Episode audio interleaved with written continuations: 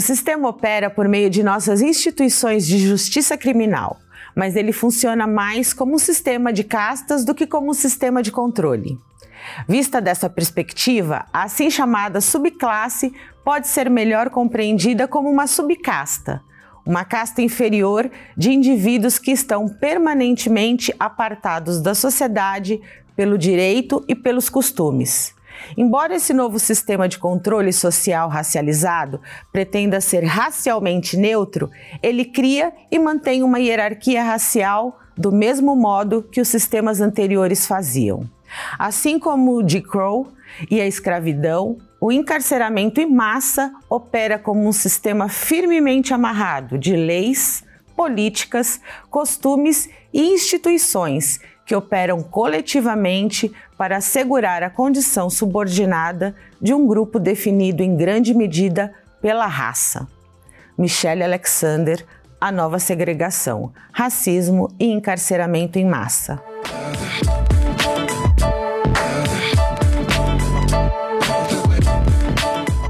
Olá, eu sou Patrícia Alves, pedagoga, mulher negra, ativista, e começa agora o Educando para a Diversidade. Um espaço de construção de diálogos sobre inclusão e respeito pelos vários aspectos da diversidade e que conta com o apoio do convênio Unesp Santander. E hoje nós vamos tratar de algumas questões que marcam o encarceramento no Brasil, como a violação de direitos e as dificuldades de reinserção social. Para o nosso diálogo de hoje, nós recebemos Ana Gabriela Braga, que é docente na Unesp de Franca, pós-doutora pelo Centro em Rede de Investigação em Antropologia pela UNB, mestra e doutora em Direito Penal e Criminologia pela USP. E também está com a gente a Dina Alves, que é advogada, doutora em Ciências Sociais na área de Antropologia pela PUC São Paulo e coordenadora-chefe do Departamento de Justiça e Segurança Pública do Instituto Brasileiro de Ciências Criminais. Ana e Dina, muito obrigada pela presença de vocês, é uma honra tê-las aqui. É, eu agradeço muito o convite, Patrícia, por estar aqui hoje. É, eu acho que o compromisso de, né, de, difusão de conhecimento da Universidade Pública, da TV Unesp, e muito honrado de estar na companhia aqui da Dina Alves, que eu tanto admiro, que está trazendo muitas inovações e provocações aí para o campo da criminologia. Obrigada. Eu agradeço muito ao convite, né, participar desse programa com esse tema tão necessário, tão urgente, num momento político de graves violações de direitos humanos, sobretudo da população prisional. E agradeço também estar é, tá com a Ana Gabriela, uma parceira aí na luta também.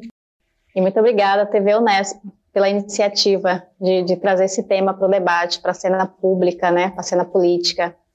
Sim, um tema que a gente, de fato, não podia deixar de tratar aqui no Educando para a Diversidade, né?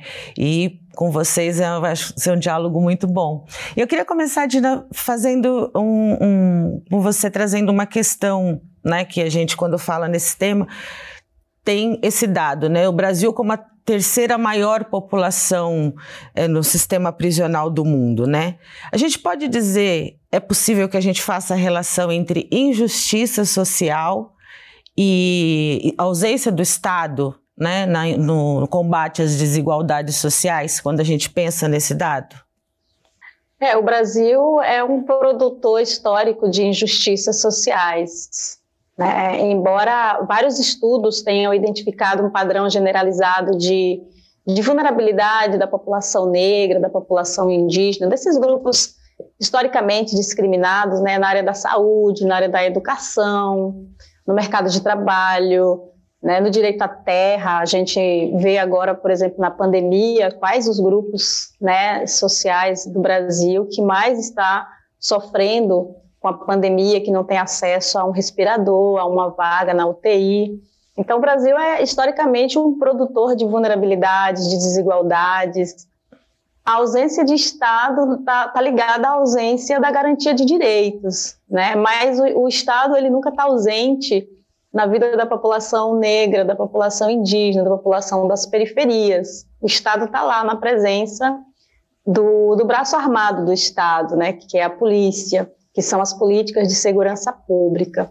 Então, embora o Brasil seja um produtor dessas vulnerabilidades, é na administração da justiça que a gente percebe, que a gente enxerga de forma mais explícita é, como esses elementos estruturais né, é, do racismo, de raça, de classe, de gênero, de sexualidade, se manifestam de forma explícita no sistema de justiça. É onde a gente percebe um, é, que ser pobre, ser negro, ser mulher negra, ser uma mulher negra transexual é estar num lugar de alta vulnerabilidade na sociedade. Então, eu não diria exatamente a ausência de Estado na vida da população negra, porque o Estado está presente através dessas políticas de segurança pública, através do encarceramento, através das abordagens é, violentas. Né? A gente não é, não é por conta da pandemia que é, que a polícia deixou de, de agir nas periferias. Muito pelo contrário, a violência ela tomou outras proporções mais violentas ainda. A gente viu o caso de George Floyd no, no, nos Estados Unidos, uma mulher negra abordada em Parelheiros recentemente, com o mesmo modo de operar, né, a asfixia, a tentativa de asfixiar a pessoa.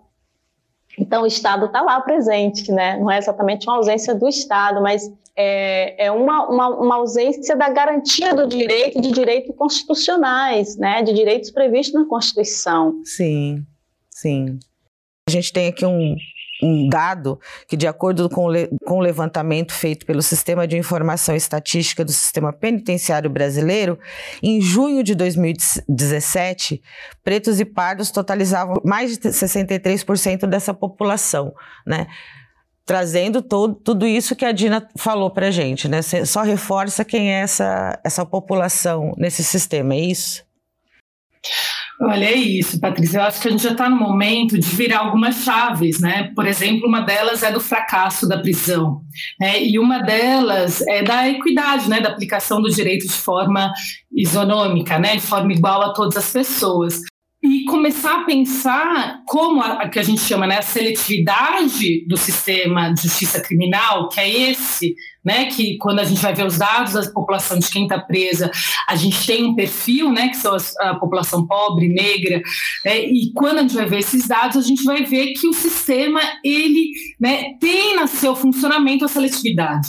Então, a gente não basta só pensar lá na ponta em políticas para essa população, mas pensar como esse sistema está funcionando de forma a reproduzir, produzir hierarquias sociais. Então, eu pensaria, né? Eu acho voltando aqui o que a que a Dina trouxe em relação à presença do Estado, né, bastante o que a gente vem discutindo, é como, né, eu acho realmente o Estado está presente e está presente, por exemplo, no campo da maternidade, que é o campo que eu estudo, por meio de políticas públicas, né, por meio da prisão. Né? Então, né, uma série de. A própria Angela Davis tem essa leitura nos Estados Unidos, né, o Luke Vacamo, um set de autores e autoras, no sentido de que é, então, o Estado deixa né, de fornecer políticas públicas né, na rua e quando essas pessoas têm acesso à política, então no caso né, dessas mães são presas, elas não vão ter acesso à política de saúde, à política, né, alimentos, etc. na rua, mas né, é, são presas e nessa, né, na prisão têm garantidas essas políticas. Né? Então eu acho que a gente tem que nesse momento né, realmente girar a chave do fracasso e de que o sistema de justiça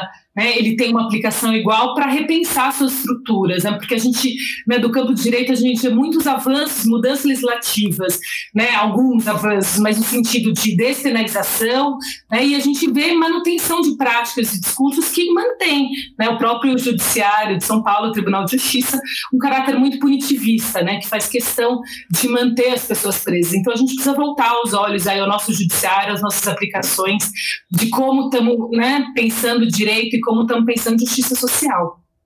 Sim, e Dinela fala, traz, né, essa questão, já, a Ana já traz um pouco para a gente essa questão do recorte de gênero, né? Você tem é, uma, um olhar para a questão das violências interseccionais, né, na, na prisão. Como é que isso, isso se processa? Como é que você traz essa, essa reflexão, por favor? Felizmente, né, é, o grupo de, de, mulheres, assim, o principal grupo de mulheres encarceradas no Brasil são mulheres negras, né? Os dados atuais, os últimos dados do, do Infopem Mulheres, eles trazem que pelo menos 62% do, do contingente de mulheres é, é, presas são mulheres negras. Então, é inadmissível que a gente tenha o maior grupo de mulheres presas que são negras no Brasil e não, exista, não existem estudos suficientes para dar conta né, dessa especificidade.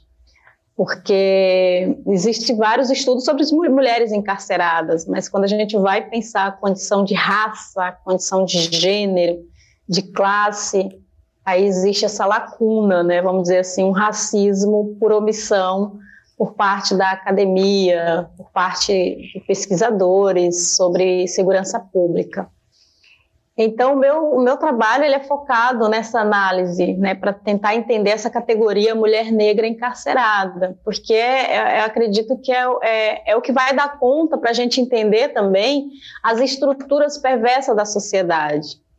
Né, como feministas negras, Sueli Carneiro, Angela Davis, como a Ana Gabriela trouxe para o debate, e tantas outras feministas negras que trazem essa, essa categoria de mulher negra como matriz de dominação racial na sociedade brasileira, numa sociedade fundada num projeto jurídico da escravidão. Então, é a mulher negra encarcerada que vai dar conta de, de demonstrar que, de fato, o sistema prisional é, sim, né, um, um, um navio negreiro contemporâneo. É a expressão maior do racismo. É o que reatualiza a ordem colonial no Brasil de um lado, homens brancos que decidem a vida de um contingente imenso da população, que é a população negra, que são mulheres negras, com punições desproporcionais, com hipervigilância né, das agências de controle sobre apenas esse grupo social. Então, a análise interseccional ela é importante porque ela é uma ferramenta política também que, que escancara né, é, é, os ares mórbidos, mas que estão vivos vivos da escravidão no Brasil, no imaginário de juízes, no imaginário do STF. A gente vê agora na pandemia, por exemplo, decisões absurdas, né? Vários habeas corpus pedindo a liberação da população prisional, sobretudo de mulheres, de mulheres gestantes e lactantes, e que são negados com fundamentos de que é, de, com o fundamento de que a prisão é o lugar mais seguro para as mulheres cumprirem penas. Então, é, e não tem uma relação né, com crime, porque as mulheres que estão encarceradas, sobretudo as mulheres negras, elas não são traficantes, elas não têm, não são donas de mansões, elas não são donas de, de helicópteros, elas não, são, não, foram presas com grandes quantidades de drogas, como a gente vê é, comumente na mídia helicóptero de políticos, né, com grandes quantidades de drogas. Então essas mulheres não são traficantes, essas mulheres não oferecem perigo à sociedade. O que existe é uma perseguição histórica, né, a população negra, a população indígena, que foram eleitas historicamente como inimigo interno da nação. Então a prisão ela está relacionada diretamente a uma perseguição histórica, ao combate ao inimigo, que, que, que é esse grupo social. E nós, então, assim, é, um, é, um, é uma. Está estruturado uma violação de direitos também, não é isso? Dentro, do, dentro de todo esse processo que a gente pode ver. Porque nós temos. Ah, que, que existem as normas, né? Existem as, as, as, as leis que vão garantindo, né? Mas existe. A gente vê uma, uma série de violações nesse processo todo, né? Não é isso, Ana? Exatamente. O que eu estou tentando né, trazer até para a nossa reflexão dentro do campo do próprio direito, né, da qual a gente compartilha, é essa noção de que essas, né, isso que não está funcionando, né, essas violações, elas são construtivas, né, de parar com aquela noção de direito ideal, né, e a gente começar a pensar, como a Dina trouxe, o que o do nosso direito ele é constitutivo em termos de produção de hierarquias, que é esse direito colonial, racista, machista, de que a gente tenha produção normas, a gente tem uma série de avanços no campo normativo, constitucional, por exemplo, em relação às mulheres presas, porém, né, as práticas e discursos do sistema, né, do judiciário, da polícia, etc., elas mantêm padrões que não alcançam né, esses ideais das normas. E esses padrões, eles funcionam muito bem, né? É isso que eu queria deixar. Eles não são né, uma contradição ao nosso sistema, né? não são um fracasso no nosso sistema. Então, por isso que a gente precisa repensar o sistema de forma mais profunda.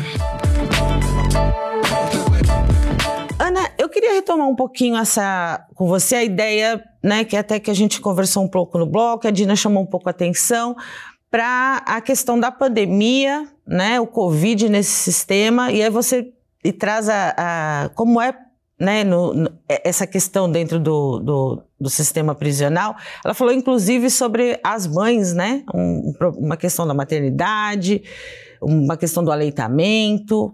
Traz um pouco para a gente isso, por favor. Acho que tem toda uma questão, antes da gente entrar na especificidade desse tempo da pandemia, do Covid-19, eu acho que tem um, né, o próprio Supremo Tribunal Federal reconheceu que o nosso sistema prisional ele vive num estado inconstitucional. Então, antes de pandemia, a gente já tinha um sistema né, e uma prisão que né, violentava, uma prisão que produz morte, que produz extermínio, violência, das mais, né, é, vamos dizer, é, sutis também, que eu acho que essas às vezes são mais invisíveis, né, os, as disciplinas, algumas né, é, violações específicas, mas também né, um sistema que produz morte, produz desaparecimento. Então, é, quando né, a gente já está nesse estado de coisas inconstitucionais, inclusive reconhecido pelo maior tribunal, né, o maior tribunal do país. E a gente entra, né, numa epidemia em que a gente tem toda a recomendação básica de higiene e a gente está, gente, num lugar que falta sabão que falta água encanada.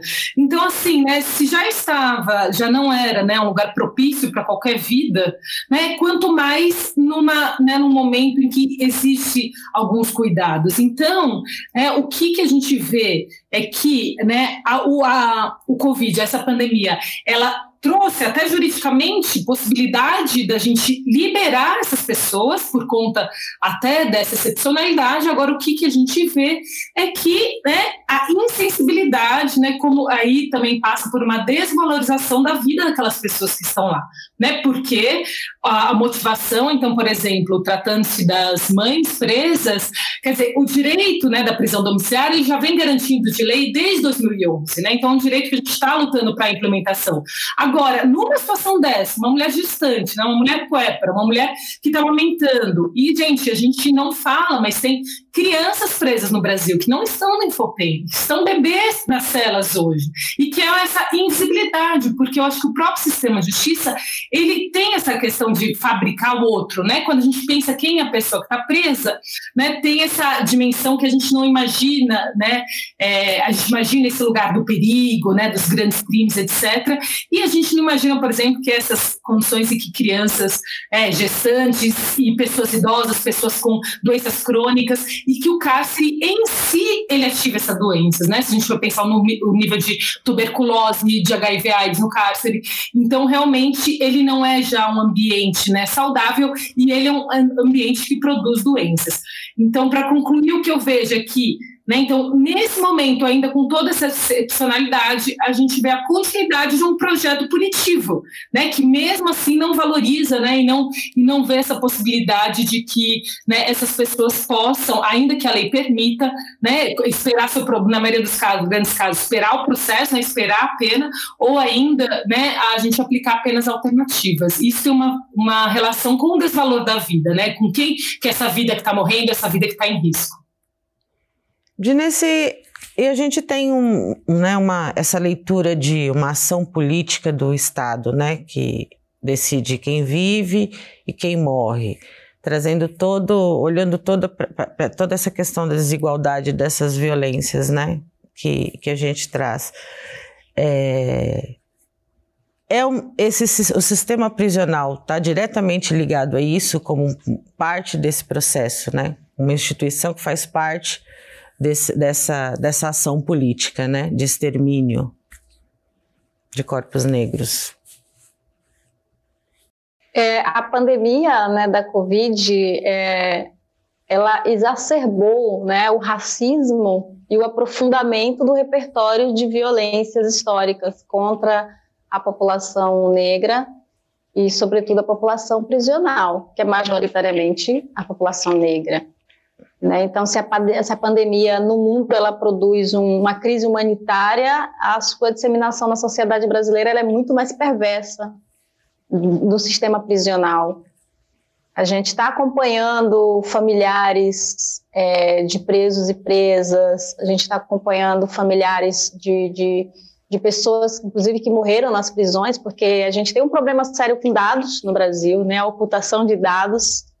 O presidente Jair Bolsonaro, o autoritarismo desse presidente cada vez mais é, é visível, né, a ocultação de dados. Ele recentemente ocultou os dados da violência policial, então, a gente não sabe hoje, por exemplo, quantas pessoas estão morrendo no sistema prisional por conta da ocultação de dados, porque a gente não sabe, não tem dados, não tem teste suficiente para todas as pessoas. Nem fora do sistema prisional a gente não sabe, né, quantas pessoas morrem hoje pela Covid.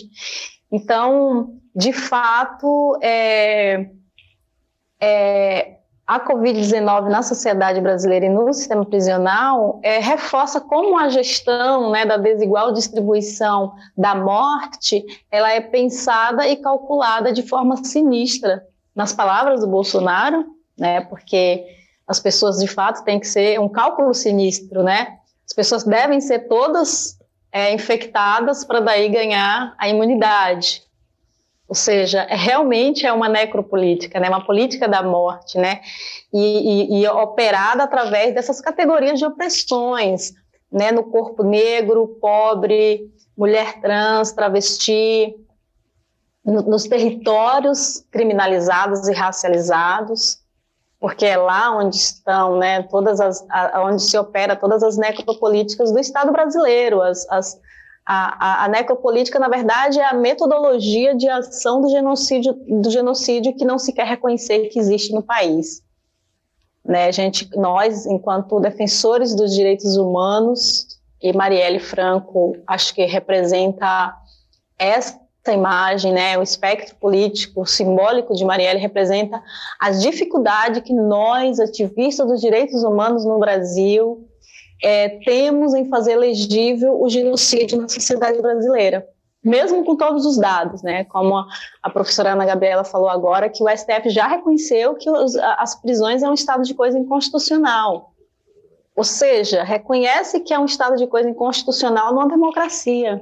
Reconhece que não tem condições de existir um sistema prisional como o que nós temos aliás, nenhum deles, né? Para que prisões? Para quem? Para quem serve as prisões? Então é, é, é, um genocídio, né? É um genocídio. Eu acho que a face mais perversa do genocídio antinegro no Brasil é a existência das prisões e de como é operacionalizada essas políticas no interior, porque é, todo mundo sabe, né? A sociedade sabe que existe torturas nas prisões, torturas autorizadas. Inclusive, tem uma pesquisa muito interessante da Conectas, chamada Tortura Blindada, que é, é o reconhecimento do Estado de que existe tortura e que os juízes, promotores, defensores, todos em conluio, todos em comum acordo, né, é, deixa passar né? As pessoas chegam nas audiências de custódias machucados, sendo torturadas, violência policial explícita e desconsidera-se essa violência. Então, a Covid-19 nas prisões é a, é, é a, exacerbação do racismo, de como é, é, é o genocídio no país. E, assim, a gente olha para né, é, é, é, esses dados que vocês trazem esses, e essas questões todas, vê que existe né, essa população e um, uma alta taxa de reincidência né, do que se, dos dados que vão sendo apresentados. Né, dados que se dizem assim que um em cada quatro ex-detentos volta a ser, a ser condenado em menos, a, menos de, em menos de cinco anos. Né? É, como é que você vê isso, Gabriela? Ana Gabriela.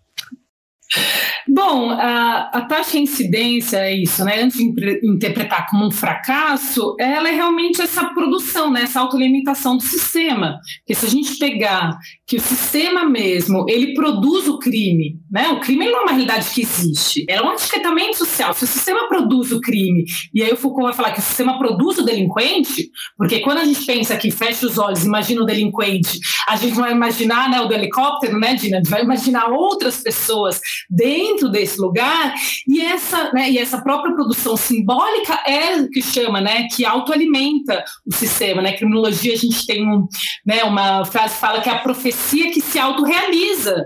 Então, não é que a, né, que a pessoa está destinada, ou que ela que não, não se reinseriu na sociedade, mas porque o está programado para continuar. E é claro, né, quanto mais passagem pelo cárcere, mais difícil né, ela, ela sair desse círculo né, de ser aprendida pelo sistema de justiça criminal.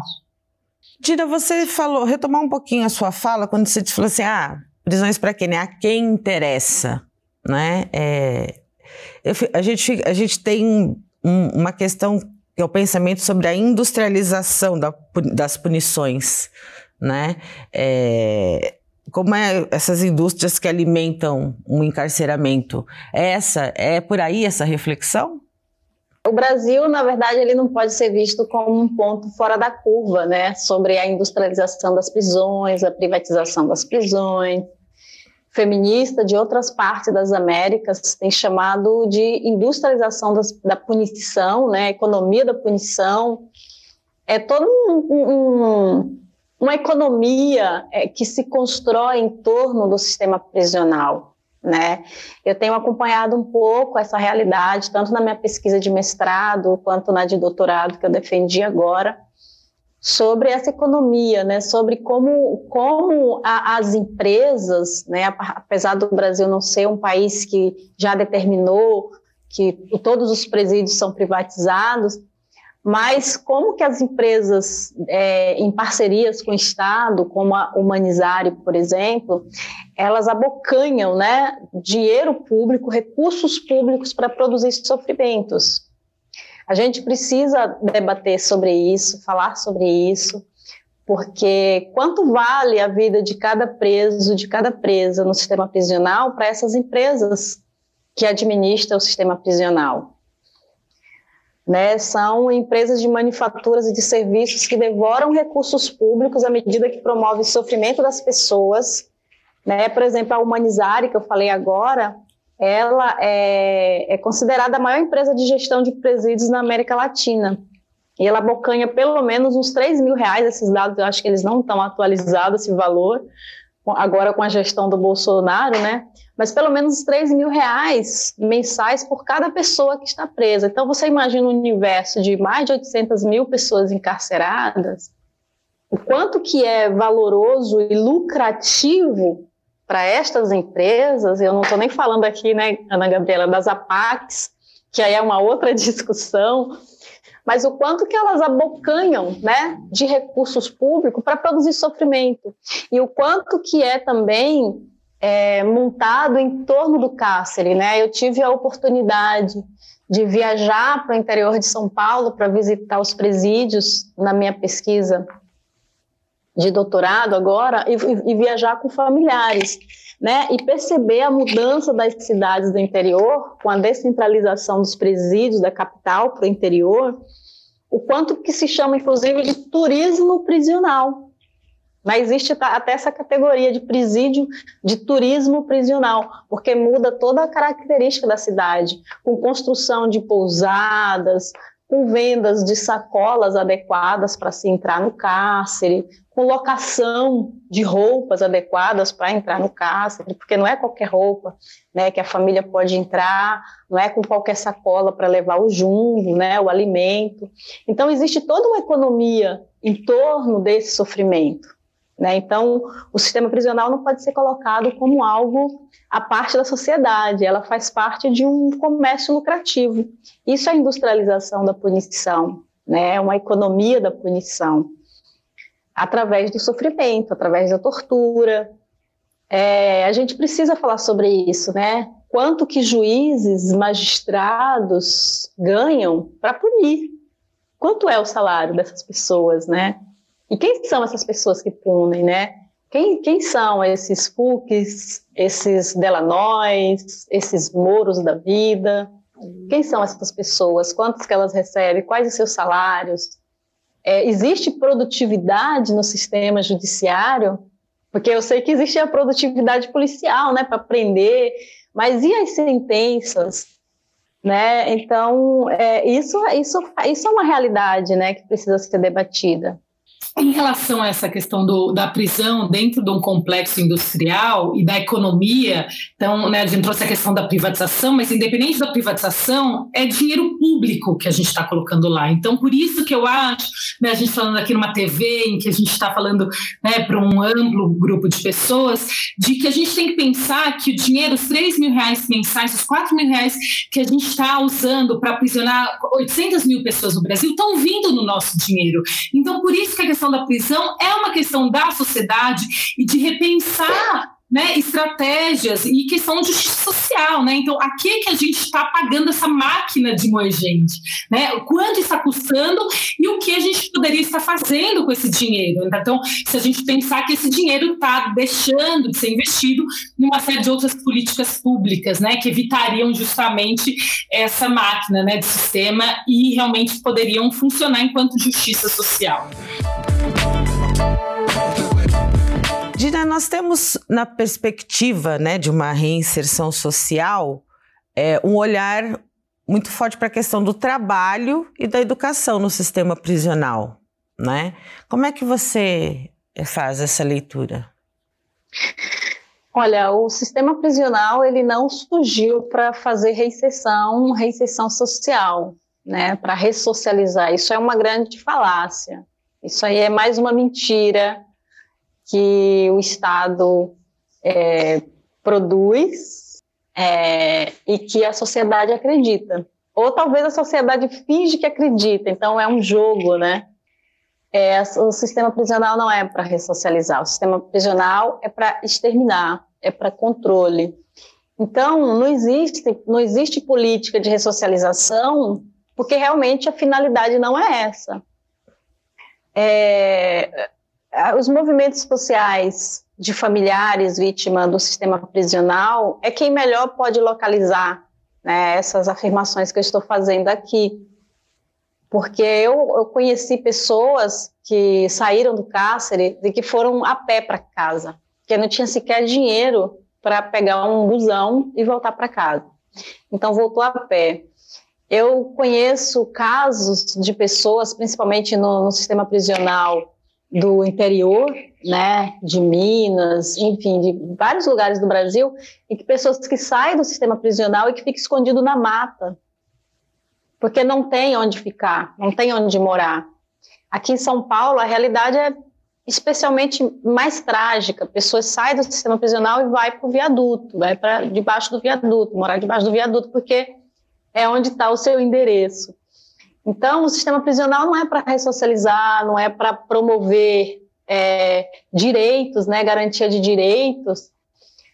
É, então, é, é, uma falácia, é uma grande falácia essa narrativa de ressocialização. Quem hoje é, e quem sempre né, estiveram à, à frente dessa luta de, de inserção social, de, de, respeito à dignidade da pessoa humana são os movimentos sociais. Nós temos à frente pelo desencarceramento em vários estados brasileiros, o movimento das Mães de Maio, associação de familiares de presos e presas, movimentos vítimas da violência do Estado, organizações de direitos humanos, o IDD, o IBCCRIM, o Conectas, enfim, vários, várias organizações de direitos humanos que fazem hoje o trabalho da denúncia né, e do trabalho da inserção social da, da, das pessoas que saem das prisões. É, o IDDD, por exemplo, fez uma pesquisa muito interessante sobre audiências de custódias, inclusive, e as dificuldades de se implantar as audiências de custódia. As audiências de custódia, elas nasceram com, é, com o objetivo de desencarceramento, que é uma, uma, uma pauta extremamente urgente, que não existe política de desencarceramento por parte do Estado. Então, as audiências de custódia ela tem esse papel fundamental que é um observatório importante para diagnosticar torturas no sistema prisional, porque é um momento em que o, a pessoa acusada ela é levada para um juiz, né, num primeiro momento, para ser ouvida por um juiz no momento da prisão. Então é um momento assim crucial, né, para se observar se houve violação de direitos, se houve tortura, se houve violência policial e desencarceramento, ou seja, é, se tiver ali, né, preenchido todos os requisitos, a pessoa não vai ser presa. Nós temos uma população prisional hoje no Brasil que é tecnicamente inocente, que é quase metade da população prisional. Isso é inadmissível. São pelo menos 40% da população presa hoje é tecnicamente inocente. São pessoas que não têm uma condenação, não foram condenadas, elas são acusadas. Sim. E a legislação prevê né, que elas saiam da, da prisão. Então, é, as audiências de custódia teria essa finalidade se de fato nós vivêssemos num país, de fato, né, com a sua finalidade democrática, com seus princípios democráticos, é, colocado né, na prática. Então, as dificuldades, por exemplo, de se implantar as audiências de custódia e delas cumprirem seus objetivos, do desencarceramento, do reconhecimento da dignidade da pessoa humana, é, ela está ela tá intimamente ligada a uma relação umbilical do sistema de justiça criminal e a instituição da escravidão no nosso país, que é esse passado que não passa, né? É um passado que ficou no passado, que ninguém quer ouvir falar, porque é ruim ficar falando disso, de algo que já foi, mas que não passa, porque se a escravidão passou, ela está viva na mentalidade da, da sociedade brasileira. E, sobretudo, está viva no imaginário de quem opera a justiça e que produz injustiça. Isso significa dizer que o sistema de justiça é fundamentalmente influenciado por uma concepção racializada de lei e de ordem, de castigo, de crime, né, em que o corpo negro é, é paradigma da violência, paradigma de punição. Por isso, talvez, a, as banalidades das mortes, das, das, das punições desproporcionais. Então, é, é, é, é, olhar, por exemplo, a nossa história de escravidão do passado, que não passa, e ver que o negro foi politicamente produzido como inapto a um projeto de cidadania, mas nato a um projeto de, de criminalidade, né? Na, é, é, nato à criminalidade, uma essência, é, é uma essência de natureza criminosa isso politicamente produzido pelas elites, pelo Estado. Então, por isso que eu falo que não existe a reicessão é uma é uma metáfora da justiça, né? É uma mentira. O que eu queria só chamar atenção, então, né, que essa ideologia res, que ela não, né, que ela é só é, no plano discursivo, né, essa vontade de ressocializar a partir do trabalho e da educação, que são os dois eixos, né, eu falaria, né, que elas não são meio de ressocialização, né, é que elas, a prisão, ela pode, apesar da prisão, essas pessoas podem ter alguma integração, né, mas a prisão é um obstáculo, não é um caminho para isso, para o trabalho, o estudo, né? As pessoas que conseguem se integrar é porque atravessaram o obstáculo da prisão, não porque pegaram o caminho da prisão. E nesse sentido, né, até para a gente até fazer algumas nuances, eu mesma na, lá na Unesp em Franca, eu tenho um grupo que é o grupo CEL, Cárcere Expressão e Liberdade, que a gente faz um trabalho de remissão por leitura na penitenciária de Franca. Né? E o que, é a remissão por leitura? Porque está dentro dessa chave, né, do trabalho da educação remissão. É, a remissão é, essa, é um direito subjetivo da pessoa presa de né, abater o tempo da pena a partir de atividade, trabalho, estudo e agora, inclusive, de leitura de livros. Então, é claro, isso é melhor, né? Então, querendo ou não, as pessoas que estão participando, elas estão, né? Aí descontando quatro dias, né? De, de pena por mês, o que eu acho que realmente, né? É a gente está trabalhando com uma liberdade material dessas pessoas, mas ao mesmo tempo não adianta a gente ficar fazendo esses projetos, né? E essas ações de, de querer de querer reduzir a pena ou de uma, uma própria, né? Uma formação para um trabalho. A gente tem que pensar na outra via, né? Se a sociedade está disposta né, a se rever incluí-la, porque essa perspectiva da ressocialização e do trabalho do estudo não é uma perspectiva realmente transformadora, né, na qual a sociedade, né, o judiciário e todas as instituições não se abrem para repensar essa inclusão, ao contrário, né, como a gente tem falado aqui, elas são produtoras dessa exclusão. Então, só para né, concluir, eu acho que a gente não pode né, abarcar e louvar essas ações de forma isolada enquanto a gente não muda a estrutura. Né? A gente não pode achar que a solução está né, tá nessas, nessas ações, porque realmente ela está dentro de uma estrutura maior que não vai possibilitar realmente essa, essa inserção. Né? E, a, e o que é interessante ver é que essa leitura ela é sempre ligada numa perspectiva individual né, como se a questão do desvio fosse uma questão da pessoa presa, a questão da exceção foi uma questão da pessoa presa, e não uma questão muito mais ampla, que é uma questão social, de como a sociedade está excluindo para depois incluir. Né? Tem uma, um criminólogo argentino, Zaffaroni, que ele fala, né, acho que essa frase ela é simples, mas ela ilustra, né, que é, ressocializar por meio da prisão é como ensinar alguém a jogar bola dentro do elevador né, esse sentido de que a gente prende, tem todo né, o impacto né, da, da, prisão da vida dessas pessoas, na vida das famílias, na vida dessas mulheres, das crianças, e depois a gente tem fazer, quer fazer né, mil ações de educação seleção para voltar ela a um lugar né, na sociedade. Então, acho que a gente não dá para pensar essas ações de forma isoladas, apesar de que né, de alguma forma, principalmente por meio da remissão, elas são formas de a gente abater efetivamente, né, reduzir a quantidade de pena dessas pessoas. Dina, a gente vê um, um círculo, né? vicioso, né? Existe as audiências, né? São um espaço importante, né? Para a gente é, interromper isso, né? Atuar de alguma forma, porque assim como a Gabriela trouxe a questão, a sociedade produz, né? As violências, o, o sistema de encarceramento é um, um, espaço de extermínio, então se volta, vai produzir novamente, que é a questão da reincidência. Que... Então nós temos aí um círculo, né? Muito, muito violento, né? Muito perverso, né? Dessa de e, e de uma população negra que é a sua maioria que a gente vê, né? As audiências são muito importantes, né? Como seriam então para além das audiências que interrompem, uma possibilidade da gente, de fato, romper com essa, com, com esse, com esse círculo, né? A abolição das prisões, assim, eu, eu, eu realmente eu, eu não consigo enxergar de uma outra forma, porque o, as prisões nasceram com uma finalidade, né, de perseguição, de extermínio, da população negra é recém-liberta né, de um projeto de escravidão. Então, onde colocar todas essas pessoas que envergonham o país, essas pessoas consideradas feias, delinquentes, criminosas, vadios, vagabundos, onde colocar né, essa gente criminosa que gente, não nos serve mais, né, são pessoas que não nos servem mais porque já cumpriu a sua missão num, num projeto capitalista da escravidão, de corpo mercadoria, de mão de obra, de exploração.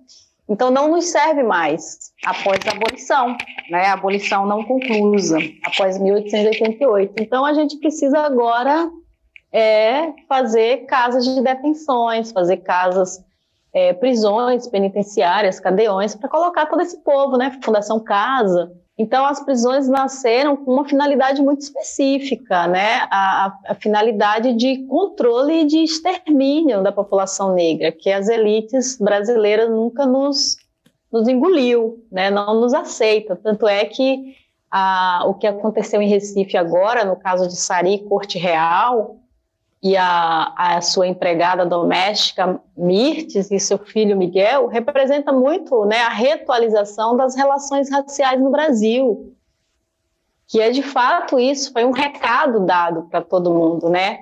A morte do Miguel foi um recado das elites brasileiras à população, a maioria da população brasileira, né? Que somos nós, a população indígena, a população negra, as populações das periferias das comunidades do Rio de Janeiro.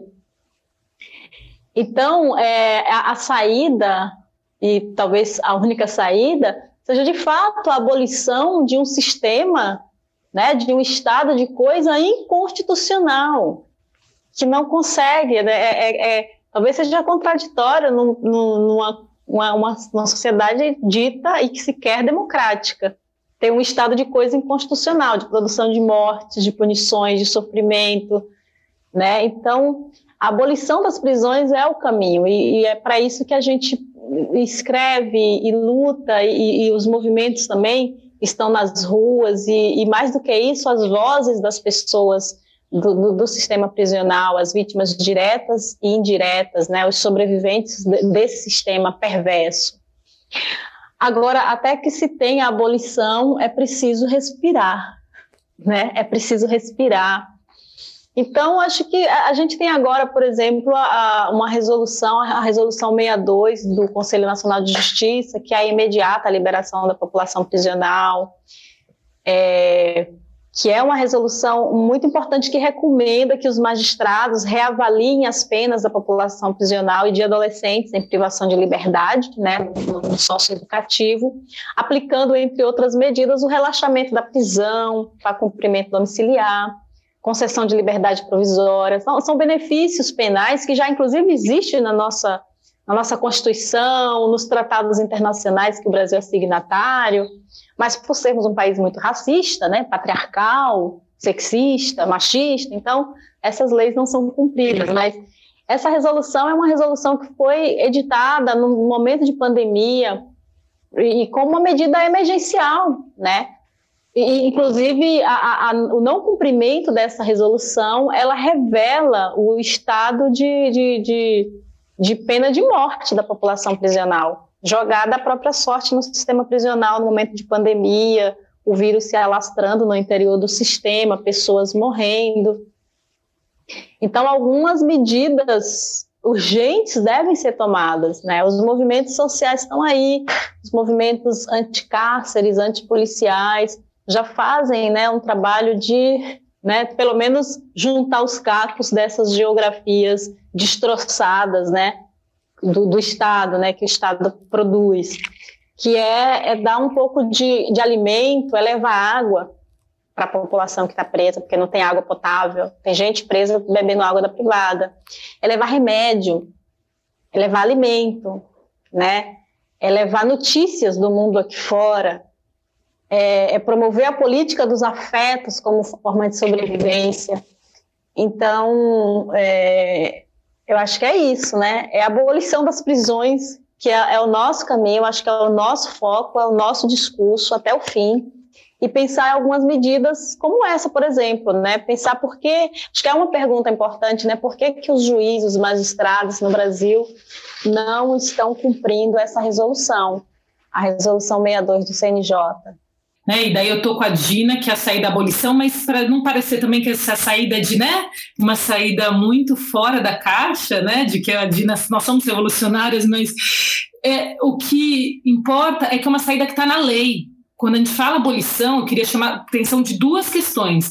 Primeira, gente, a, né, o que a gente chama da existência da cifra negra.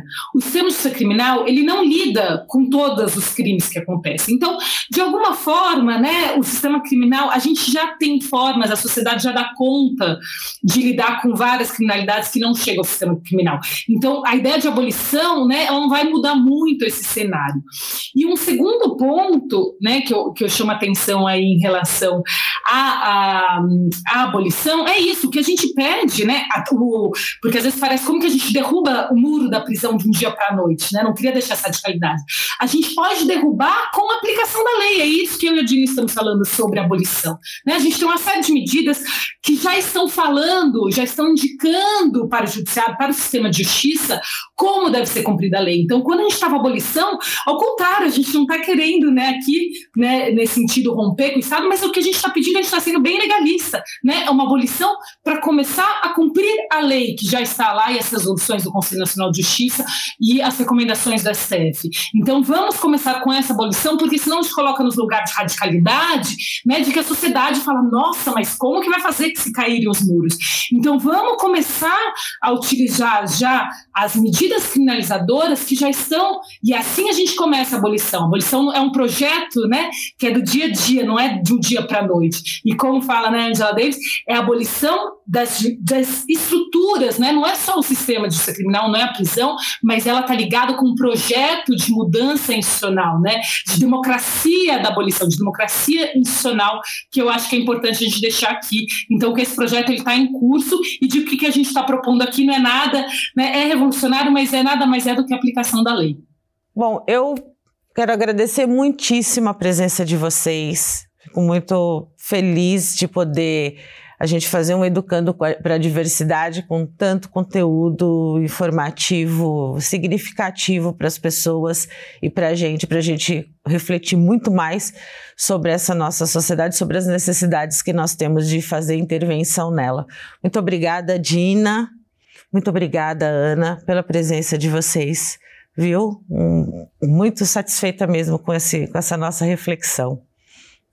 E com esse programa chega ao final a terceira temporada do Educando para a Diversidade.